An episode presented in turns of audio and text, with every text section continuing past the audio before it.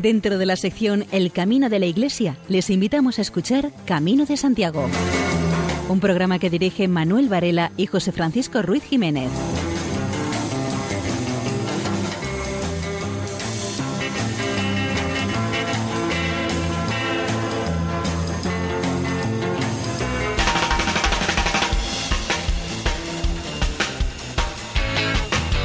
Queridos oyentes, les damos la bienvenida al tercer programa de Camino de Santiago de este recién estrenado año 2016. Esperamos hacerles pasar un buen rato en los próximos 55 minutos y les invitamos a que nos acompañen en nuestra peregrinación nocturna a través de la zona.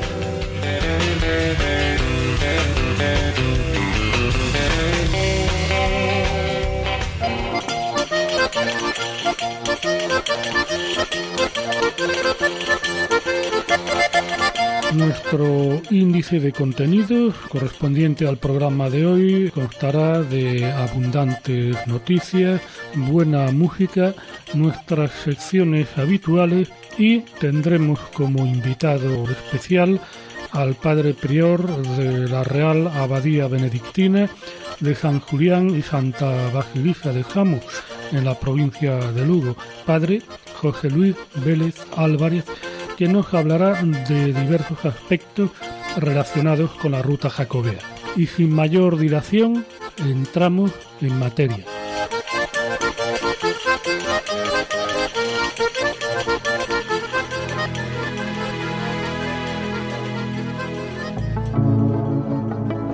El camino se debe de hacer desde la soledad de cada uno en compañía de los demás. Todos los que hacemos el camino debemos de plantearnos el hacerlo desde la soledad de cada uno, pero siempre acompañado por el resto de los que caminan a nuestro lado. Debemos de pensar en hacerlo desde dentro de cada uno, tener una mente abierta, el paso corto, la vista lejana, el dejar que el camino se vaya metiendo poco a poco dentro de nosotros, el buscarlo en cada metro que caminamos hacia el final, adaptándonos a los demás. Nunca debemos imponer nuestro criterio por encima del de ellos, Siempre tenemos que tener el consenso necesario entre todos los que caminan en nuestra compañía. Guardar en el moral todas esas cosas que pueden servir para separarnos del resto del grupo. Nuestras ideas no son únicas, válidas dentro del grupo, sino que cada uno debe de aportar su opinión de las cosas que podemos hacer, no encerrarnos en nuestras ideas. Que aunque no lo realicemos no significa para nosotros un fracaso, otra vez será. Nuestra idea puede ser la más adecuada en otro momento o lugar. Llevemos en la mochila lo más necesario y no la carguemos con cosas que no son necesarias y tendremos que considerarlas un lujo, el soportar el peso de ellas, aunque en la actualidad podemos encontrar empresas que nos lleven las cosas de un lugar a otro por una pequeña cantidad de dinero. Eso no es peregrinar. Por muchos peregrinos que nos encontremos caminando a nuestro lado, el camino lo hacemos en la soledad de cada uno y que se plantee hacer esta ruta.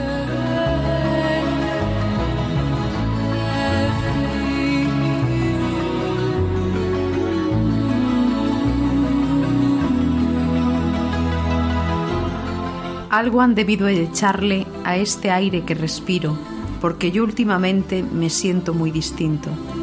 Estoy sintiendo cosas que nunca había sentido y queriendo a personas que nunca había visto y estoy soñando mundos de amor y de cariño, de igualdad y de justicia, de paz y de caminos, por los que van andando miles de peregrinos, miles de procedencias y un único destino.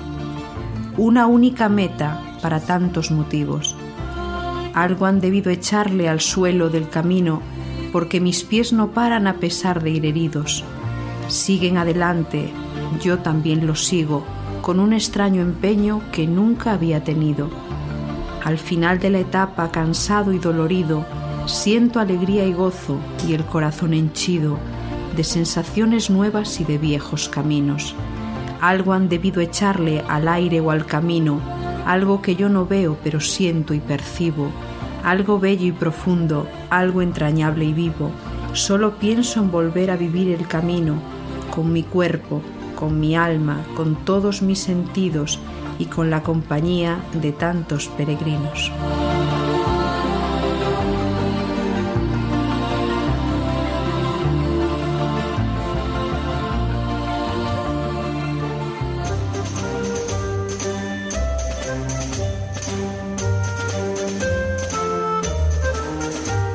Papa Francisco recibió en el mes de enero en el aula Pablo VI a 3.000 participantes en el jubileo de los responsables de las peregrinaciones y de los rectores de santuarios. Ir en peregrinación a los santuarios es una de las expresiones más elocuentes de la fe del pueblo de Dios. Esta religiosidad popular es una forma auténtica de evangelización que necesita siempre ser promovida y valorizada sin minimizar su importancia, dijo el Papa Francisco. Sería un error pensar que los que van en peregrinación viven una espiritualidad que no es persona, sino de masa, cuando en realidad el peregrino lleva consigo su propia historia, su propia fe, las luces y sombras de su vida, continúa el pontífice. Cada uno lleva en el corazón un deseo especial y una oración particular. El que entra en el santuario siente inmediatamente que se encuentra como en casa, acogido, entendido y sostenido. Por eso la palabra clave que quiero subrayar hoy con ustedes es acogida. Con la acogida, por decirlo así, nos jugamos todo. Una acogida afectuosa, alegre, cordial y paciente. Jesús habló de la acogida, pero sobre todo la practicó. Cuando leemos que los pecadores, por ejemplo Mateo o Zaqueo, recibían a Jesús en sus casas y se sentaban con él a la mesa, es porque ante todo se sentían acogidos por Jesús y eso les cambió la vida. Francisco recordó que el peregrino que llega al santuario a menudo está cansado y tiene hambre y sed. Tantas veces esta condición física refleja la anterior, observó. Por esto esa persona necesita ser bien acogida, tanto material como espiritualmente. Cualquier persona, joven o anciana, rica o pobre, enferma o atribulada o turista curioso, debe de encontrar la acogida de vida, porque en cada uno hay un corazón que busca a Dios, a veces sin darse cuenta plenamente. Por último, el Papa evidenció que los sacerdotes ofrecen en esos lugares una acogida especial como ministros del perdón de Dios, porque el santuario es la casa del perdón, donde cada uno se encuentra con la ternura del Padre, que tiene misericordia de todos, sin excluir a ninguno. Los que se acercan al confesionario lo hacen porque están arrepentidos de sus pecados. Los sacerdotes que desempeñan un ministerio en los santuarios han de tener el corazón impregnado de misericordia. Su actitud debe de ser la de un padre.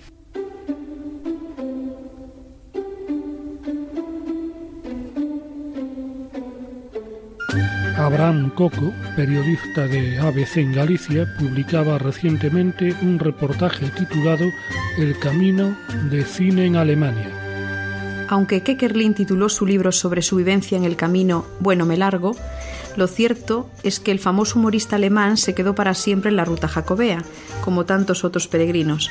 Era 2013 y vendió millones de ejemplares. Ahora se acaba de estrenar su adaptación al cine en 620 salas del país germano y en 77 más de Austria. Solo en el fin de semana de su lanzamiento recaudó más de 2 millones y medio de dólares. El televisivo caminante, criado en la zona católica de Alemania, sufrió una sordera repentina y perdió la vesícula. Este revés le llevó a poner rumbo a Santiago. Relató su historia en un libro que ha servido de base para el guion. Él ha estado entusiasmado con la idea, pero desde el principio dijo que no quería interpretarse a sí mismo, para no ser una caricatura. Va a ser una de las películas más fuertes del año en Alemania. La acogida ha sido muy buena, la gente se ha divertido. Ofrece datos que apuntalan la solidez del proyecto, como que Martina Hedek, una de las protagonistas, es una diva del cine germano. También David Strienson tiene mucho talento y mucha proyección. No es una cinta menor.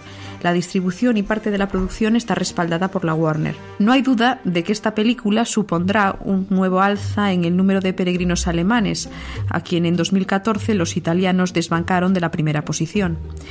Pasaría como la película The Way, que ha llenado el camino de estadounidenses desde su proyección en 2010.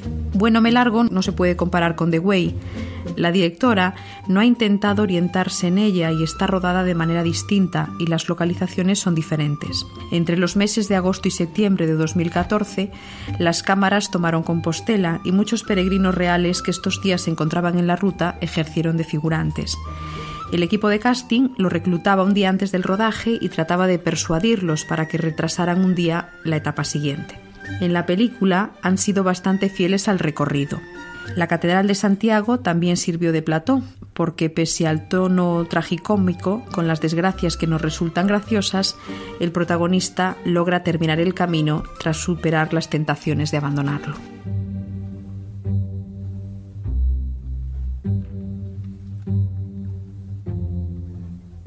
Que muchos peregrinos tengan acento alemán lo notaron en el albergue de Avilés, que bate su récord de usuarios con 6.402, un 17% de ellos procedente del país germano.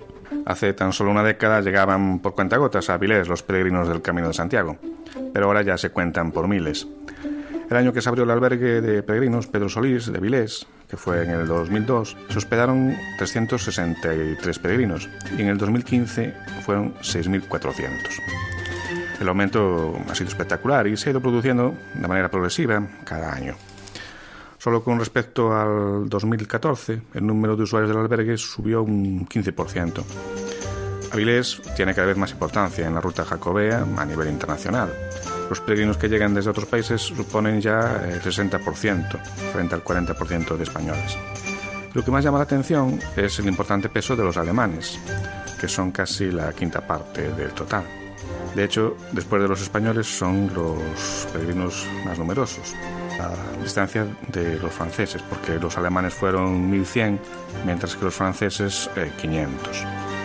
Esta importante presencia de alemanes viene siendo tónica habitual en los últimos años, de todas maneras, la lista de nacionalidades de peregrinos que han pasado por Avilés en los últimos meses es bastante larga, suma 58 países.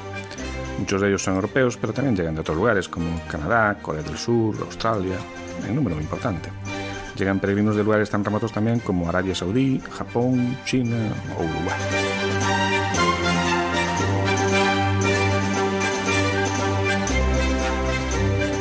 Convocado un certamen para investigar el camino inglés. El Ayuntamiento de Oroso acaba de convocar la primera edición del certamen de trabajos de investigación del Camino Inglés, el cual está abierto a cualquier persona que desee participar, siempre que su trabajo se refiera a alguna de las facetas de dicho camino, tanto en Galicia como en otras partes. Los trabajos deberán de ser originales e inéditos y podrán entregarse escritos en gallego, castellano e inglés. Hay establecidas tres categorías, para investigadores, peregrinos mayores de 18 años y chicos y chicas menores de 18. Los trabajos deberán de presentarse en soporte de papel en el Centro Cultural de Sigüeiro o enviarse por formato electrónico a la dirección de email cultura@concellooroso.com, siendo la fecha límite para ello la del 31 de marzo del presente año. La extensión mínima de los trabajos será de 18.000 caracteres y optarán a tres premios: 1.000 euros, una tablet y un viaje hasta A Coruña o Ferrol para hacer el camino inglés, con cena y alojamiento en Oroso. Los peregrinos podrán presentar sus diarios o relatos de las experiencias de un mínimo de 5.000 caracteres y optarán a tres premios, una tablet, un disco duro y una invitación para dos personas para conocer el camino inglés en Oroso durante un fin de semana. También existe una categoría para menores.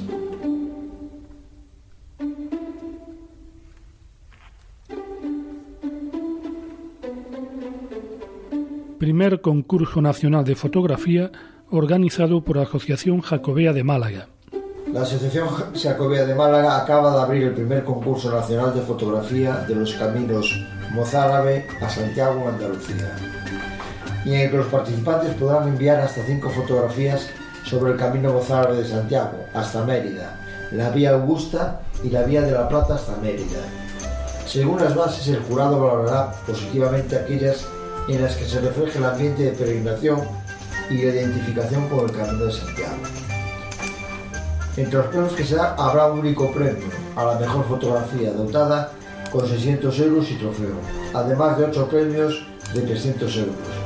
Todos los interesados deberán enviar sus obras hasta el 10 de junio a través de la web de la Asociación Jacobea de Málaga www.caminomozárabedemalaga.com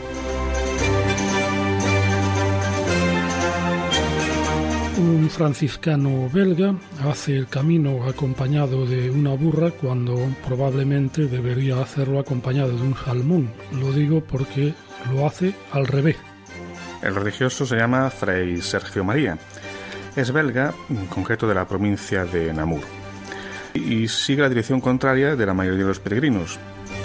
Este franciscano, como se define a sí mismo franciscano renovado, empezó una larga peregrinación hace ya más de un año, exactamente el 1 de enero del 2015.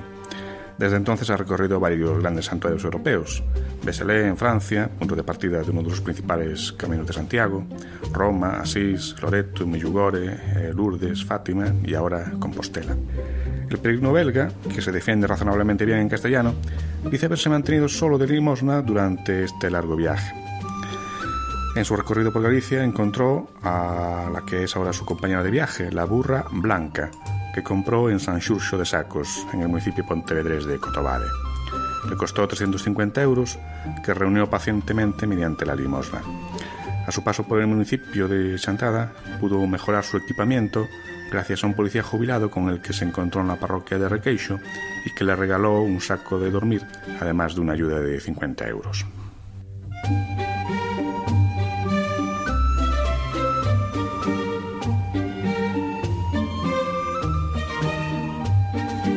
Vamos a escuchar a María Doceo en su disco de Portugal a Galicia Fado. Interpreta O Sacristán de Coimbra.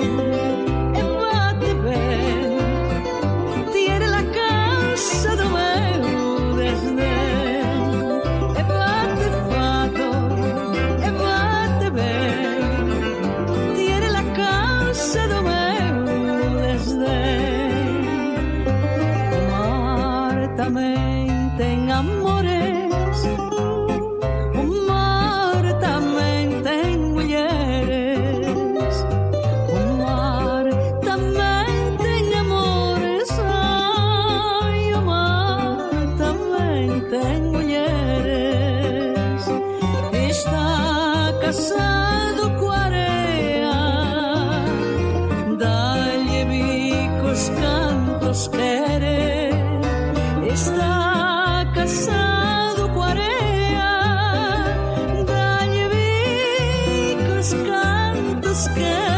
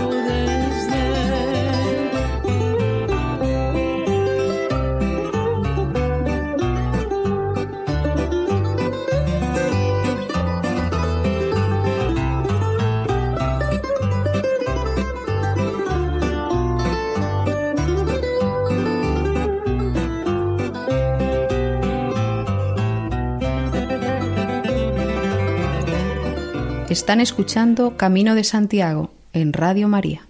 Nuestro invitado de hoy es el padre prior del Real Monasterio Benedictino de San Julián y Santa Basilisa de Samos, en la provincia de Lugo, padre José Luis Vélez Álvarez. Nos habla de la historia de las peregrinaciones a Santiago. El camino de Santiago y la devoción al apóstol nacieron a finales del primer milenio de la era cristiana como respuesta a la creencia y fervor popular de que en estos confines de Galicia se hallaba la tumba del apóstol Santiago, uno de los predilectos del Señor y el primero en beber el cáliz de martirio.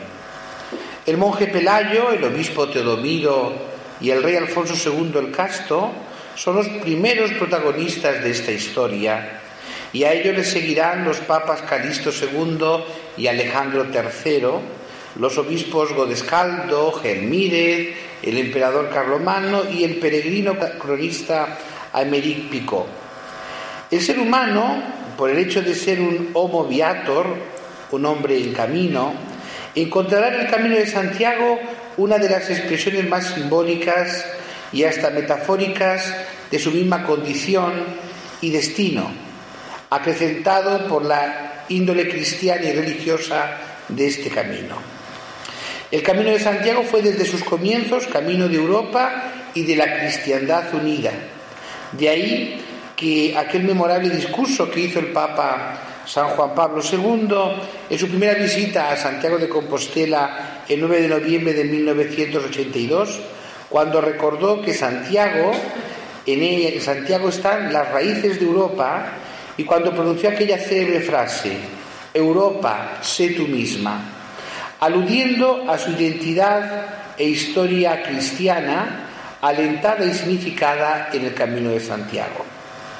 El bajo medievo, el barroco, los finales de los siglos XIX y XX y sobre todo este comienzo del siglo XXI han sido los momentos más esplendorosos de esta tradición, promovida en sus albores por los monjes cluñacenses, quienes convirtieron el camino en instrumento de evangelización, de renovación, de purificación, en una época en que las peregrinaciones y el culto a las reliquias era el corazón de la religiosidad popular. La veneración de las reliquias del apóstol Santiago centra toda la historia y la tradición jacobea. A Santiago se va a venerar las reliquias. La esencia del año santo compostelano y de toda la peregrinación a Compostela es pues venerar la tumba del primer apóstol que sufrió el martirio siguiendo las enseñanzas y el ejemplo de Jesús. El padre José Luis Vélez nos habla de la hospitalidad con los peregrinos medievales.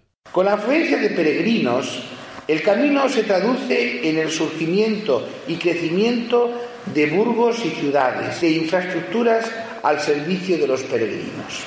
Todo el mundo debe recibir con caridad y respeto a los peregrinos, ricos o pobres, que vuelven o se dirigen al solar de Santiago.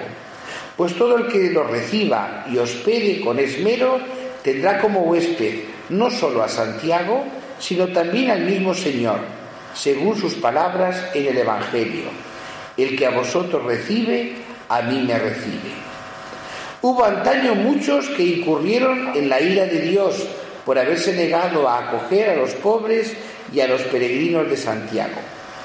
Por lo que se debe saber que los peregrinos a Santiago, pobres o ricos, tienen derecho a la hospitalidad y a una acogida respetuosa. Con estas palabras cierra a Emeric Picot su Liber Peregrinationis, Codes Calistino, la guía que escribiera a mediados del siglo XII para hacer propaganda, aconsejar y prevenir a los peregrinos. La hospitalidad, se dice expresamente, es un derecho de los peregrinos. Y así debió considerarse desde entonces no sólo por los que hacían el camino, sino por los que estaban en condiciones de ofrecerla y aun por los responsables de traducir dicho derecho a leyes protectoras. Evidentemente, hubiera sido imposible en la Edad Media afrontar el viaje a Santiago con solvencia sin la existencia de unas garantías mínimas de atención al peregrino. Las largas distancias y una economía natural de subsistencia exigían la dotación sobre la marcha de una infraestructura en este sentido muy desarrollada. Y a decir verdad la hubo. Se cuentan por cientos los números de hospitales y alberguerías edificados en los siglos medievales con el objeto de proporcionar ayudas a los caminantes. Podríamos poner unos ejemplos. Al final de la Edad Media, la ciudad de Logroño disponía de seis hospitales, Nájera de cuatro, Santo Domingo de la Calzada de uno muy afamado y bien dotado, en la catedral. En Burgos había 32 hospitales, en León 17, en Astorga 25.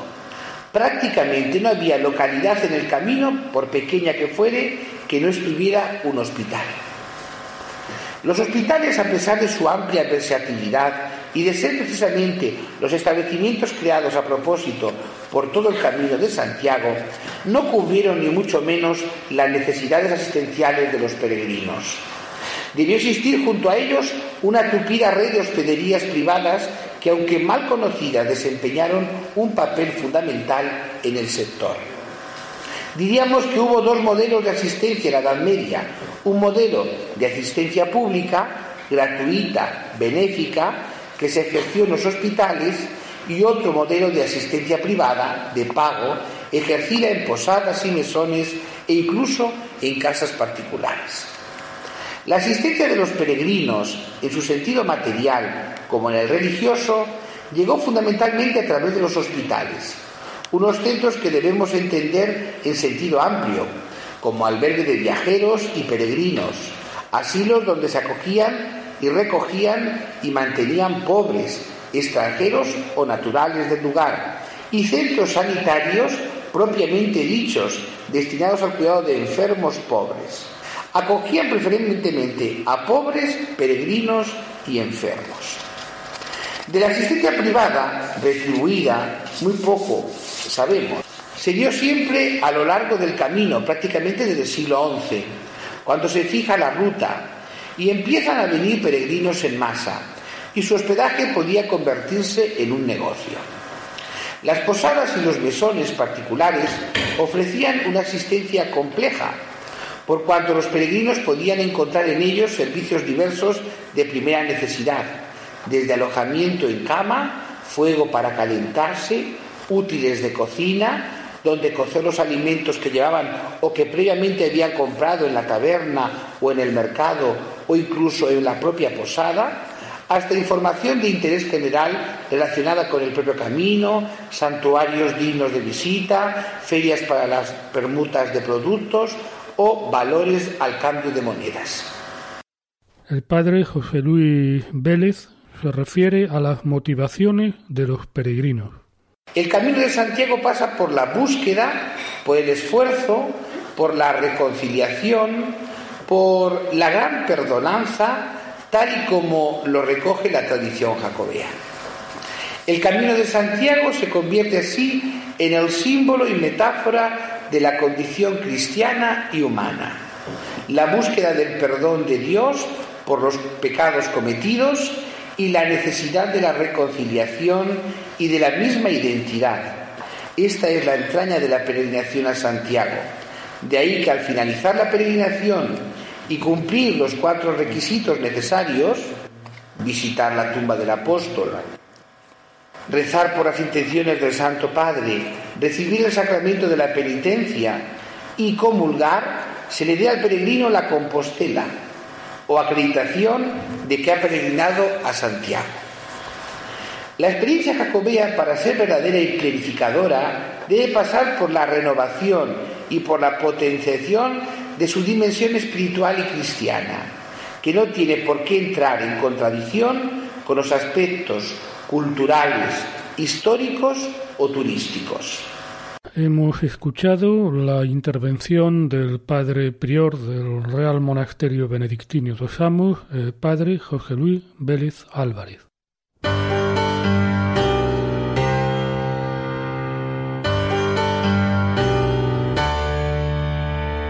María José López nos hace llegar sus reflexiones en su sección Valores en el Camino.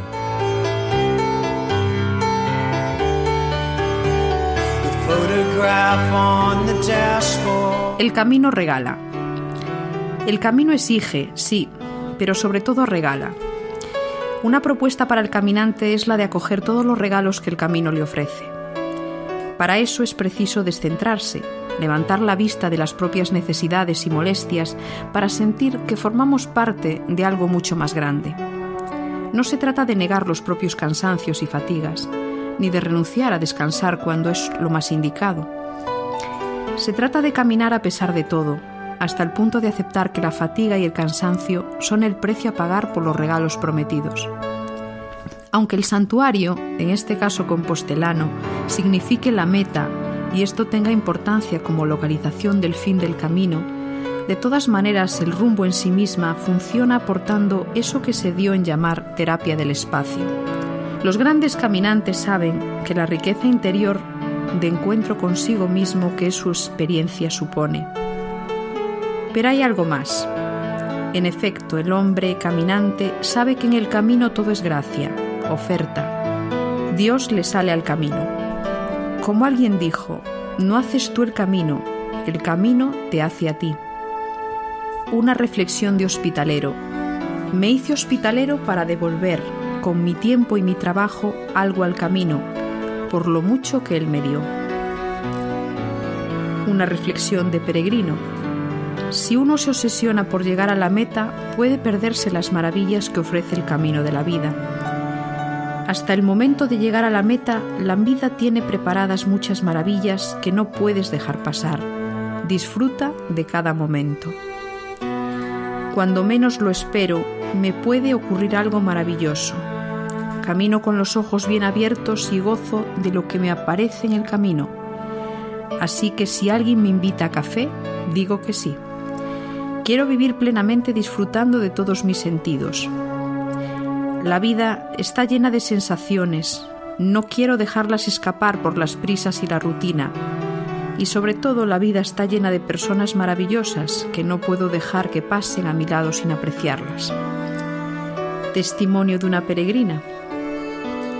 Mi amiga y yo teníamos como lema del camino, pide y te lo darán. Experimentamos mucho con esto y funcionó.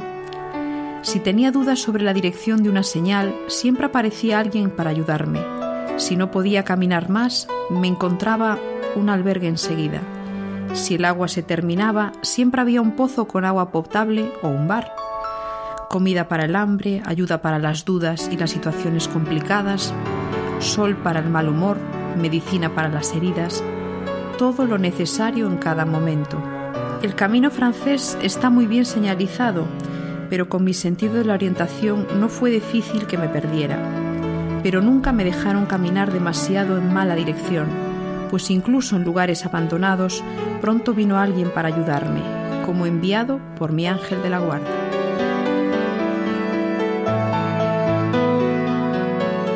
Como música de fondo en esta sección ha sonado el tema El Camino de la intérprete española Mariló.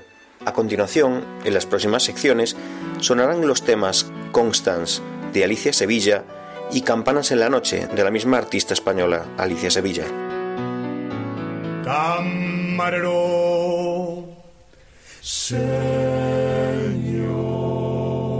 Llegamos al momento gastronómico y Luis Miguel Galvez nos va a relatar las delicias de la comunidad foral de Navarra, entre otros lugares.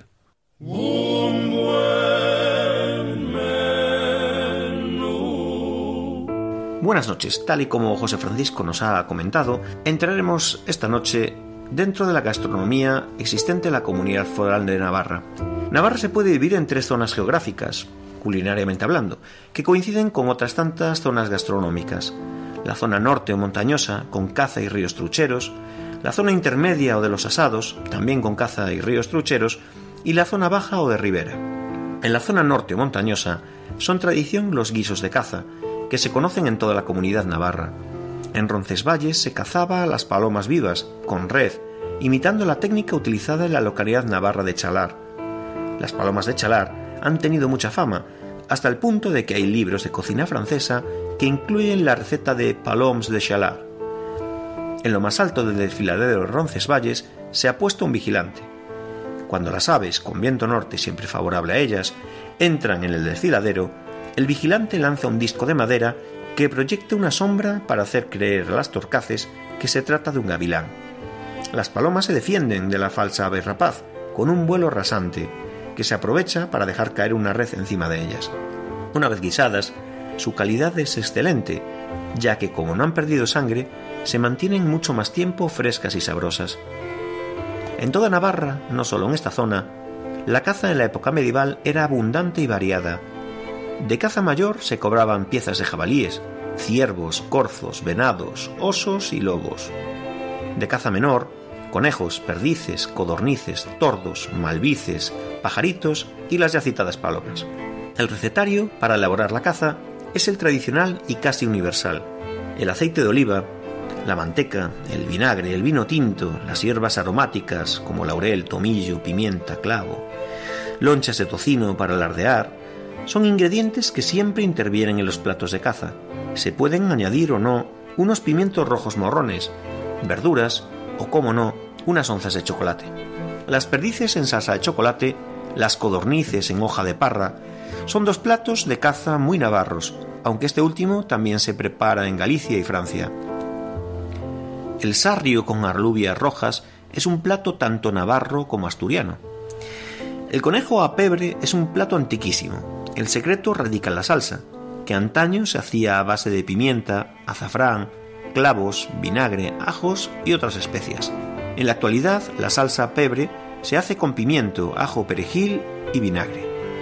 Este mismo término se aplica al preparado de pimientos rojos morrones con aceite y ajo. En la Bárdena de Arguedas se llama pebre a la salsa hecha con tomates y pimientos asados, majados con guindillas, sal, ajos crudos y aceite de oliva. El jabalí se prepara estofado. Con la cabeza antiguamente se hacía caldo, y las patas y las orejas cocidas se albardaban y se freían.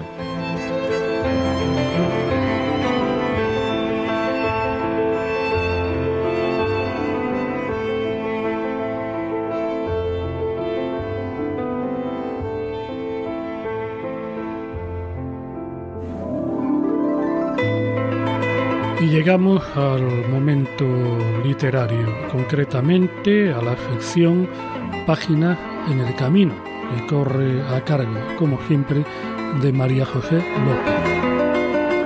La recomendación literaria de este programa es Tres Pasos por lo Misterio. Es una obra de Agustín Fernández Paz que apareció en el año 2004.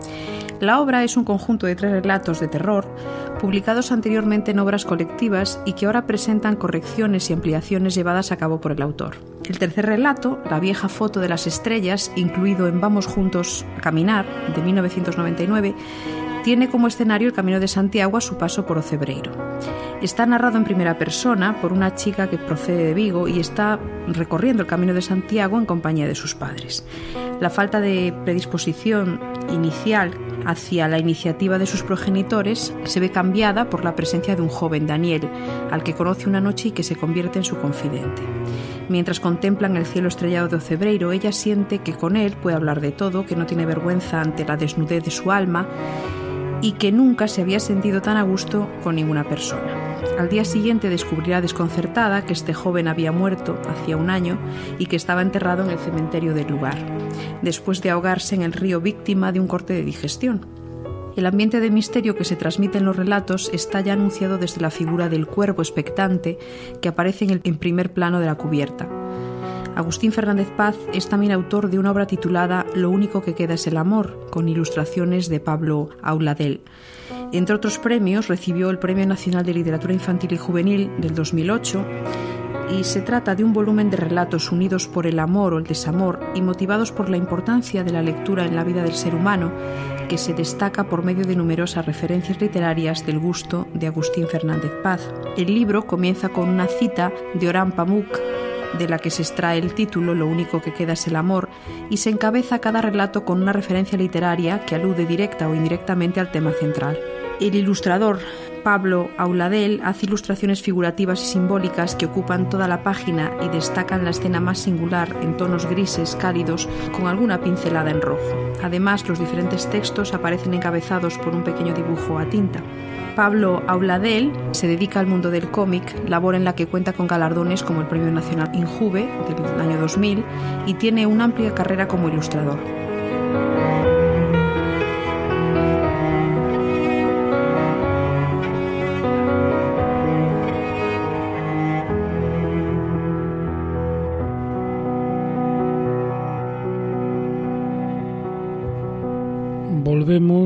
escuchar a María Doceo, en este caso interpretando Camino de Santiago con el grupo Nova Fronteira e Cartelli.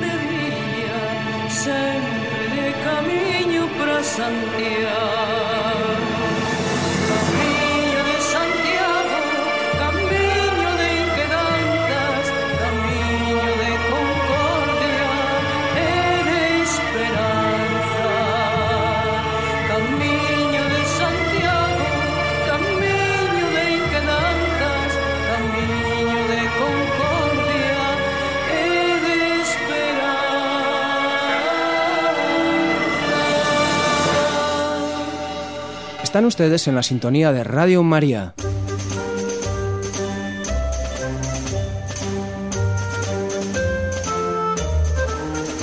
La Junta suspende al menos un año el premio Elías Baliña.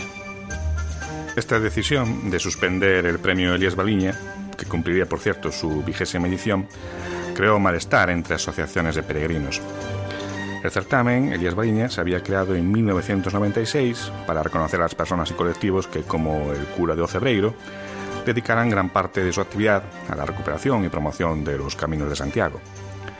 La Confraternity of St. James de Londres fue el primer grupo en ganar el premio, que también obtuvieron otras asociaciones como la del Santo de Ocebreiro, la Federación Española de Asociaciones del Camino o la de Amigos del Camino de Santiago en Japón.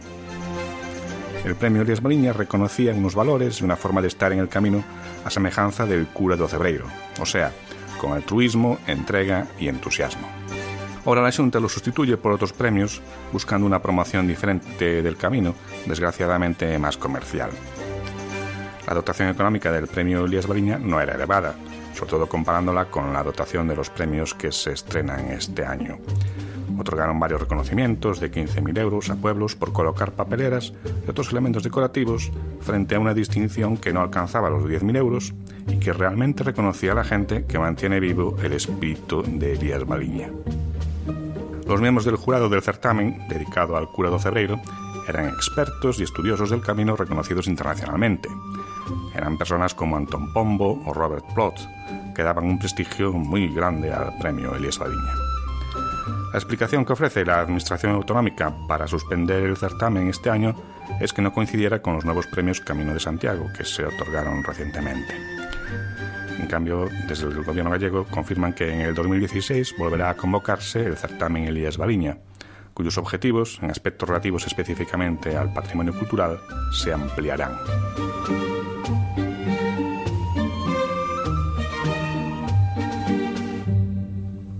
Abraham Coco, periodista de ABC, publicaba un escrito con el título A vueltas con la Compostela. La Compostela es un documento que en las últimas semanas vive un intenso debate. En la actualidad se entrega a quien recorre los últimos 100 kilómetros a pie o los 200 últimos kilómetros en bicicleta o a caballo. La Fraternidad Internacional del Camino de Santiago, un grupo de estudiosos y peregrinos de diversas nacionalidades, pide elevar la distancia mínima hasta los 300 kilómetros. Considera que los tramos finales, en las cinco etapas que van desde Sarri en Lugo hasta Santiago, en el caso del Camino francés, el más recorrido, se está produciendo un sinfín de perjuicios basados en la hiperpacificación, disputas permanentes en los albergues, abusos del sector hotelero y picarescas de todo tipo. No lo ve así la Iglesia Compostelana, la responsable de esta acreditación, ni el arzobispo de Santiago, Julián Barrio, ni los canónigos responsables del templo comparten la opinión de la fraternidad. El prelado ha expresado su sorpresa ante una reclamación de la que asegura se enteró por la prensa. Tampoco el deán, Segundo Pérez, uno de los mayores expertos del camino en la actualidad, o Daniel Lorenzo, presidente de la Fundación Catedral de Santiago, apoyan la solicitud. De hecho, anticipan que no existe en absoluto a día de hoy ningún planteamiento de reforma. Para obtener la Compostela, es preciso haber recorrido los últimos 100 kilómetros del camino a pie o los 200 finales a caballo o en bicicleta hasta Santiago. La media que andan los peregrinos es de 400 kilómetros, cifra que en buena medida se debe a la constancia de los extranjeros, mayoría en el camino, que lo suelen realizar en su totalidad. Tanto es así que el idioma más hablado hasta la entrada en Galicia es el inglés, la fraternidad estima que un 60% de los caminantes lo son de corto recorrido, frente a un 40% de largo recorrido, e indica que sus experiencias y expectativas resultan diferentes, cuando no contrarias. No abandonamos el tema de la Compostela, porque vamos a escuchar hablar de ella al doctor compostelano José Carro. Él es un especialista también en el Camino de Santiago en su momento mantuvimos una conversación con él y ahora rescatamos lo que nos había dicho sobre la Compostela. La Compostela, que es un documento que acredita que se hicieron un mínimo de 100 kilómetros, es una condición que se puso, también recordando que ese papel se daba en tiempos antiguos por otra razón. No era un una acreditación de un campeonato porque alguien había andado tanto o cuanto como hoy. No es la constatación de un mérito, era redocumentar al peregrino. Porque de ordinario entonces no había carnets de identidad, no fases, teléfonos, internetes, y por tanto una persona no se sabía quién era. De ordinario venían con una carta escrita por su párroco, el párroco de la localidad donde procedían o alguna autoridad allí, que decía, este que va a Santiago es un hombre de, un habitante de aquí, tal, garantido que es una persona de paz, ayúdenlo, tal, tal. Pero ¿qué pasa? En el transcurso del camino, lluvias, eh, cruzar ríos, ser asaltados, como eran muchísimas veces que le robaban hasta los harapos que traían, quedaban sin los documentos. Y entonces al llegar a Santiago llegaban desnudos literalmente de, hasta, como digo, de ropa. El cabildo les daba ropas nuevas a quienes lo precisaban. Y también les daban un documento, que es esta Compostela, en donde reacreditaban a la persona, diciendo, ah, se ha presentado aquí don fulano de tal, que nos dice que se llama así, que es de tal situación, nos consta que ha estado en la catedral, que ha comulgado, que ha talla tana, entonces damos esta nota para que se sepa que es un peregrino que regresa y le presten auxilio, etc. Este era el papel que se daba. Y hoy la gente lo tiene como quien ha ganado un concurso de ping-pong o de carreras y le dan un documento, un segundo premio. Y es un poco vacuo. Pero en fin, es importante saber esto. Entonces, al menos mmm, por eso me permito decirlo.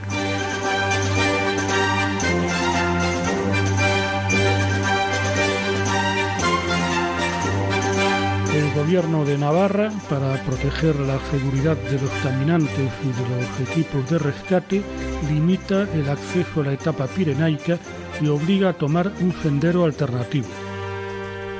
Hasta el verano de 2015 era simplemente una recomendación, pero desde este año se ha convertido en una orden. Los peregrinos ya no podrán encarar durante el invierno la considerada como la etapa más dura de todo el camino francés, al mismo tiempo que la de mayor espectacularidad de toda la ruta. Estamos hablando del tramo que enlaza las localidades de Saint-Jean-Pied-de-Port y Roncesvalles a través de cumbres pirenaicas. Los peregrinos deberán acceder a Navarra a través de un sendero alternativo que transcurre a menor altitud por el valle de Valcarglos y avanza hasta el primer enclave foral paralelo a la carretera nacional.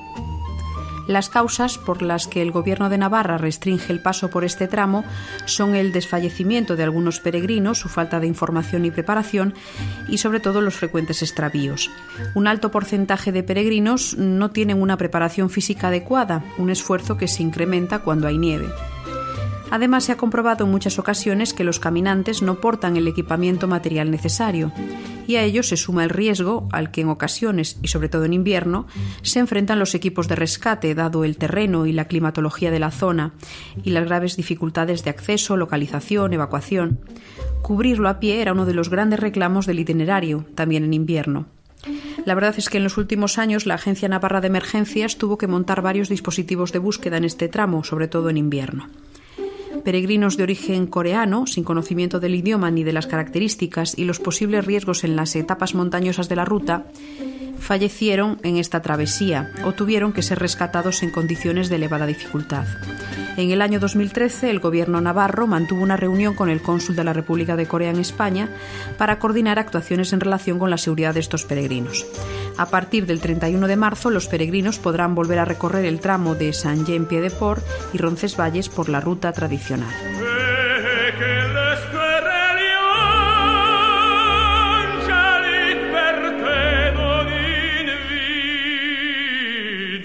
Y hemos llegado al final de este tercer programa del año 2016.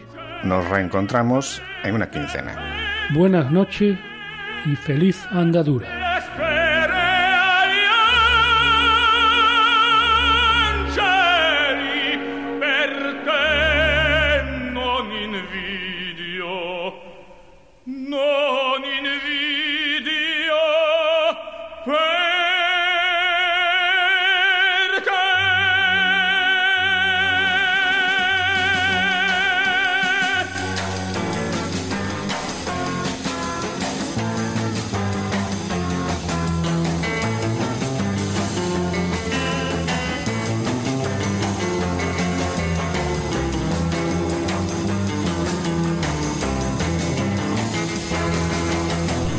Escuchado en Radio María Camino de Santiago, dirigido por Manuel Varela y José Francisco Ruiz Jiménez.